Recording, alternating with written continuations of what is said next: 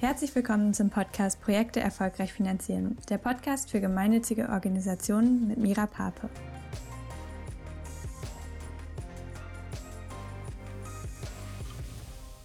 Hallo und herzlich willkommen zu einer neuen Podcast-Folge. Das ist die erste Folge, in dem, der ich endlich mal einen Gast dabei haben darf. Und heute freue ich mich sehr, dass Eva Kern vom Janun Lüneburg dabei ist. Äh, Eva ist hier Regionalpromoterin und kümmert sich besonders um das Thema junges Engagement. Und heute sprechen wir noch einmal über das Thema ähm, Gemeinnützigkeit und Satzungszweck in Fördermitteln. Hallo Eva. Hallo Mira, schön, dass ich hier sein kann. Eva ist schon lange dabei und auch ehrenamtlich engagiert. Deshalb würde ich dich einmal ganz kurz fragen. Ähm, vielleicht magst du dich selber nochmal vorstellen.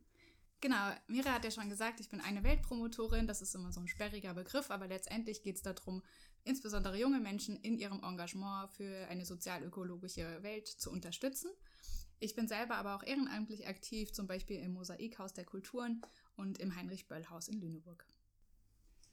Heute soll es um das Thema ähm, Satzungszweck in Projektanträgen gehen. Und ähm, für die Leute, die mit dem Thema vielleicht in der Vergangenheit noch nicht so viel Berührung haben, Magst du vielleicht noch einmal sagen, warum der Satzungszweck oder was überhaupt der Satzungszweck ist und warum er so wichtig für Projektanträge ist? Den Satzungszweck findet ihr, wie der Name schon sagt, in eurer Satzung. Also wenn ihr einen Verein habt, dann steht in der Satzung ja, was der Verein macht und ähm, das ist der sogenannte Satzungszweck. Das hat auch zu tun mit der Abgabenordnung und der Gemeinnützigkeit, was genau der Zweck des Vereins ist. Da ist definiert, wofür ihr eine Gemeinnützigkeit erhaltet und auch unter anderem beim Finanzamt zum Beispiel anderes behandelt werdet. Der Zweck ist aus Fördersicht so besonders spannend, weil ja die Stiftungen zum Beispiel oder die allgemein die Förderinstitutionen, die euch Gelder für Projekte geben wollen, euch als Verein oft gar nicht kennen, dann aber in eure Satzung gucken können, was macht eigentlich der Verein und dann rauszufinden, wofür ihr die Gemeinnützigkeit erhalten habt und das ist die Bedingung, dass ihr auch eine Förderung bekommen könnt. Und was könnte jetzt so ein Satzungszweck beispielsweise sein? Ähm, ganz neu dabei ist zum Beispiel auch der Umweltschutz. Ähm, es gibt den Förderzweck, den äh, Satzungszweck Jugendhilfe. Ähm, es gibt auch den Satzungszweck gegen Rassismus aktiv zu sein. Es gibt ähm, Gesundheitsförderung, ähm, also verschiedene Themen, die man sich so unter Gemeinwohl insgesamt vorstellen kann. Cool. Also eigentlich, wenn ich jetzt zum Beispiel ein ähm, Verein bin, der sich für Kinder und Jugendliche engagiert und äh, ich ein Projekt zum Thema Kinder und Jugendliche mache oder was Kinder und Jugendliche fördere, fördert, ähm, dann ist das Ganze eigentlich bei Förderanträgen kein Problem. Aber woran hakt es denn dann trotzdem manchmal? Der Satzungszweck ist ja einmal festgeschrieben in der Vereinssatzung. Es kann aber sein, dass die Satzung schon ein paar Jahre auch alt ist und dass sich die Aktivitäten ähm, weiterentwickelt haben natürlich, immer noch den gleichen Zweck dienen, aber die praktische Arbeit manchmal auch anders aussieht. Ähm, bei Projekten ist es ja so, dass die immer besonders innovativ sein sollen und immer neuartig und was Neues machen. Ähm, und da kann es halt passieren, wenn ich dann neu denke und Ideen sprudeln aus mir raus, dass ich diesen Satzungszweck nicht unbedingt ganz genau im Kopf habe, beziehungsweise mir denke, hey, ich kann ja mal neue Wege gehen und was Neues ausprobieren, um meinen Satzungszweck zu erfüllen. Dieses neue Ausprobieren führt aber je nachdem dazu, dass eine Stiftung, bei der ihr ihren Förderantrag einreicht, dann in den Satzungszweck guckt und sich denkt, Anna, aber dieses Projekt, was ihr schreibt, ist zum Beispiel ein Kulturprojekt, aber ihr wollt doch Umweltschutz machen. Stimmt, und das kann erstmal zur Verwirrung führen für die fördernde Institution. Hast du da vielleicht ein konkretes Beispiel aus der Vergangenheit, wo euch das vielleicht schon mal passiert ist? Genau, dieses Beispiel, was ich gerade genannt habe, ist tatsächlich nicht fiktiv, sondern das ist uns als Verein so gegangen. Wir saßen im Heinrich-Böll-Haus zusammen und haben uns überlegt, so hey, wie können wir eigentlich unsere Themen also Umweltthemen, entwicklungspolitische Themen mehr in die Öffentlichkeit bringen. Ähm, wie können wir die sichtbarer machen und auch zeigen, dass Umweltschutz, ähm, Klimathemen nicht nur trocken sind. Das, was ja heute auch schon an vielen anderen Stellen passiert. Unsere Idee war zu sagen, wir kennen ja auch ganz viele Lüneburger Künstlerinnen und Kulturschaffende und wollen das Ganze mal ein bisschen aus einer neuen Richtung denken und ähm, organisieren Lesungen oder zum Beispiel auch Kunstaktionen. Wir haben darüber ähm, diskutiert, ob wir ein Live-Painting mit Musik machen wollen. Also verschiedene Themen, um auf das Thema, was unser Vereinszweck ist, aufmerksam zu machen. Ähm, wir saßen zusammen mit fünf, sechs Personen und hatten ganz viele Ideen, haben gebrainstormt. Dann gibt es noch zwei Personen, die einfach gerne auch Texte schreiben, die sich gesagt haben, wir schreiben dazu einen Antrag, ähm, die auch eine Förderung gefunden haben, eine Ausschreibung gefunden haben, die passen könnte, die ähm, Ideen in ein Antragsformat reingeschrieben haben und ich glaube, wir waren alle ganz glücklich mit diesem Antrag. Dann haben wir ihn abgeschickt, alles schön fristgerecht. Ähm, und letztendlich haben wir dann einen Anruf bekommen von der Stiftung, die Kultur gefördert hat, wo wir ja dachten, das passt ja super gut da rein, die uns dann sagte, ja, der Antrag ist total spannend, aber wir sind leider die falsche Organisation, bei denen ihr das beantragen könnt. Wir machen Kulturförderung und in eurem Vereinszweck steht aber Umwelt, Jugendhilfe und noch diverse andere Dinge, aber leider keine Kultur. Deswegen konnten sie uns da nicht fördern und haben uns an eine andere Stiftung verwiesen, wo wir den Antrag hätten nochmal einreichen können. Ähm, was tatsächlich bis heute noch nicht passiert ist, aber den Antrag gibt es noch. Vielleicht wird noch mal was draus. Super spannend, also weil ihr wahrscheinlich, also ihr eine große Gruppe wart und ähm, wahrscheinlich auch eigentlich unser, euren Verein gut kanntet äh, und das aber dann wahrscheinlich im Eifer des Gefechts dann äh, dieser erste Schritt nochmal übersehen worden ist. Ähm, was wäre denn dann so dein, dein erster Tipp, worauf oder wie gehe ich vor, wenn ich einen Projektantrag äh, stelle, um auf das Thema zu achten?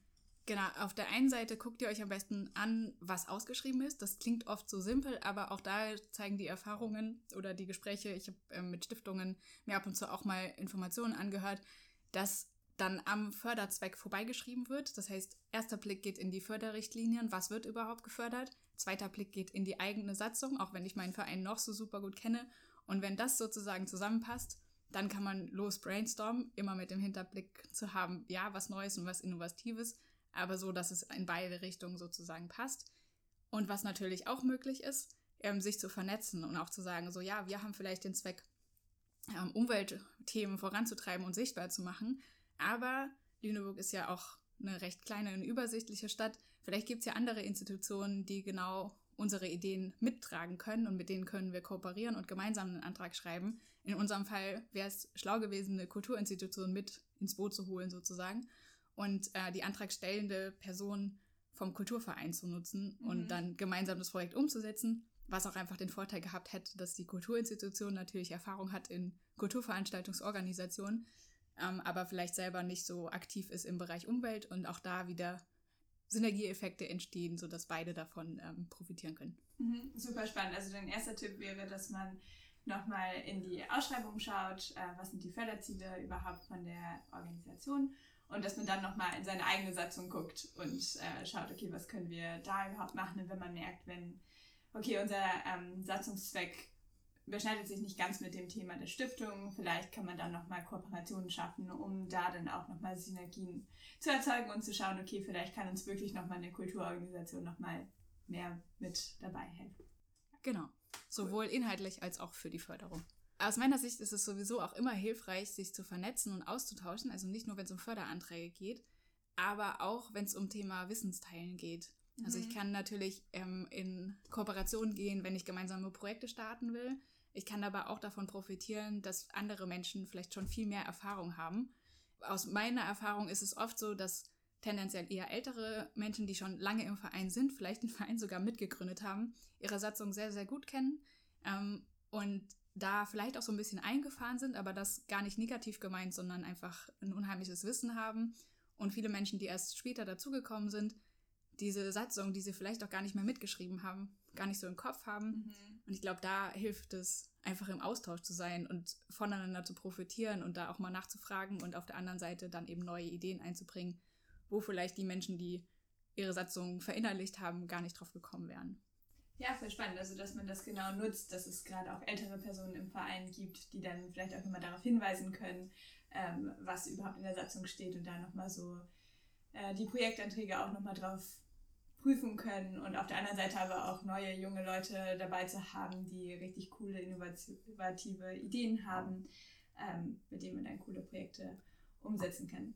Ähm, siehst du da sonst noch irgendwelche vielleicht auch Schwierigkeiten bei, wenn man halt diese Struktur hat, es gibt einen Vorstand vielleicht, der schon lange dabei ist und dann gibt es coole junge Leute, die was bewegen wollen. Ähm, was hast du da so für Erfahrungen gemacht?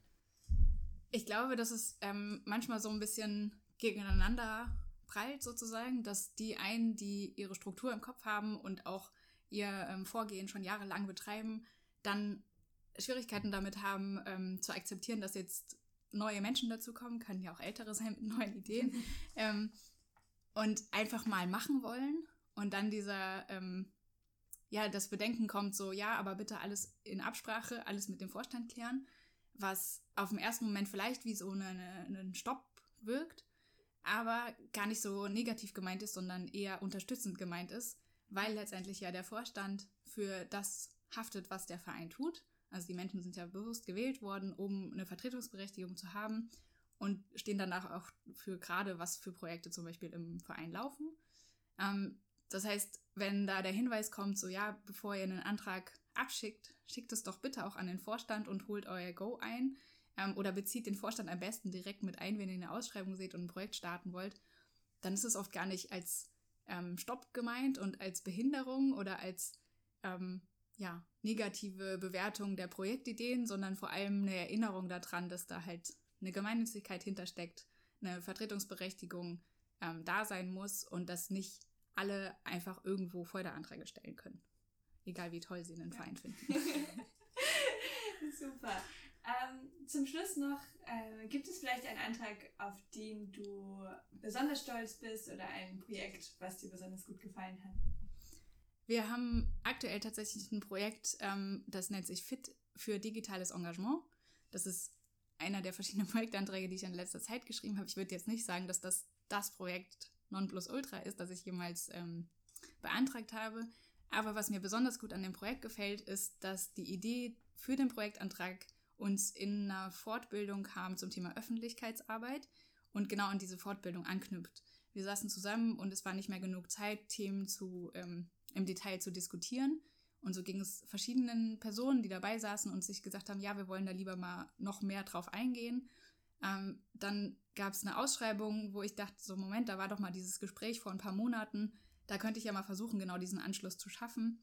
Ähm, und habe mich hingesetzt und einen Projektantrag geschrieben als Fortsetzung sozusagen der Fortbildung, mhm. ähm, sodass jetzt eine Seminarreihe entstanden ist zu verschiedenen Themen wie Social Media und äh, digitale Startrallies, also alles, was mit digitalen Tools und auch digitalen Themen, sowas wie äh, Medienkompetenz zu tun hat, um sozusagen unsere Zeitknappheit in der einen Fortbildung jetzt zu erweitern mhm. und da weiterzumachen. Und das finde ich besonders schön, weil wir da glaube ich, was geschaffen haben, wo einfach auch Bedarf ist und nicht nur einen Antrag sozusagen geschrieben haben, um einen Antrag zu schreiben und um Gelder zu bekommen, mhm. sondern das Projekt auch anknüpft an tatsächliche Wünsche. Okay, ja, das ist super wichtig. Wie schön. Ähm, gibt es sonst noch irgendwas, wo du zum Schluss drauf hinweisen möchtest? Ich wollte euch gerne alle noch einladen, ähm, selber euch zu vernetzen zum Thema Förderungen. Wir haben in Lüneburg ein Fördernetzwerk, was im Moment nur eine Mailingliste in Anführungszeichen ist, die aber offen ist für alle. Ähm, die Idee ist in einem Vernetzungstreffen entstanden für Ehrenamtliche, ähm, dass wenn ich selber einen Antrag schreiben will, aber zum Beispiel Kooperationspartnerinnen suche, ja eine E-Mail schicken könnte an eine Liste, wo andere potenzielle Interessierte drauf sind, die sich dann bei mir melden können und wir können gemeinsam ein Projekt beantragen. Oder ich sehe eine tolle Ausschreibung und denke mir, von dieser Ausschreibung sollten noch viel mehr Menschen erfahren, um auch gemeinsam für Lüneburg aktiv zu sein. Dann kann ich mich auch an die Mailingliste wenden. Die Mailingliste könnt ihr super gerne abonnieren und dafür sorgen, dass sie lebendig wird. Sehr schön. Dankeschön, Eva, für, all deine, für dein Wissen, das du heute mit uns teilen durftest. Danke für all deine Tipps und äh, hoffentlich bis bald irgendwann mal. Würde mich freuen. Vielen Dank für die Einladung. Das war's auch schon mit der heutigen Podcast-Folge. Wenn ihr jede Woche aktuelle Infos zu Fördertöpfen direkt in euer Postfach haben möchtet, dann könnt ihr euch in den Show Notes für meinen Newsletter anmelden. Bis zum nächsten Mal.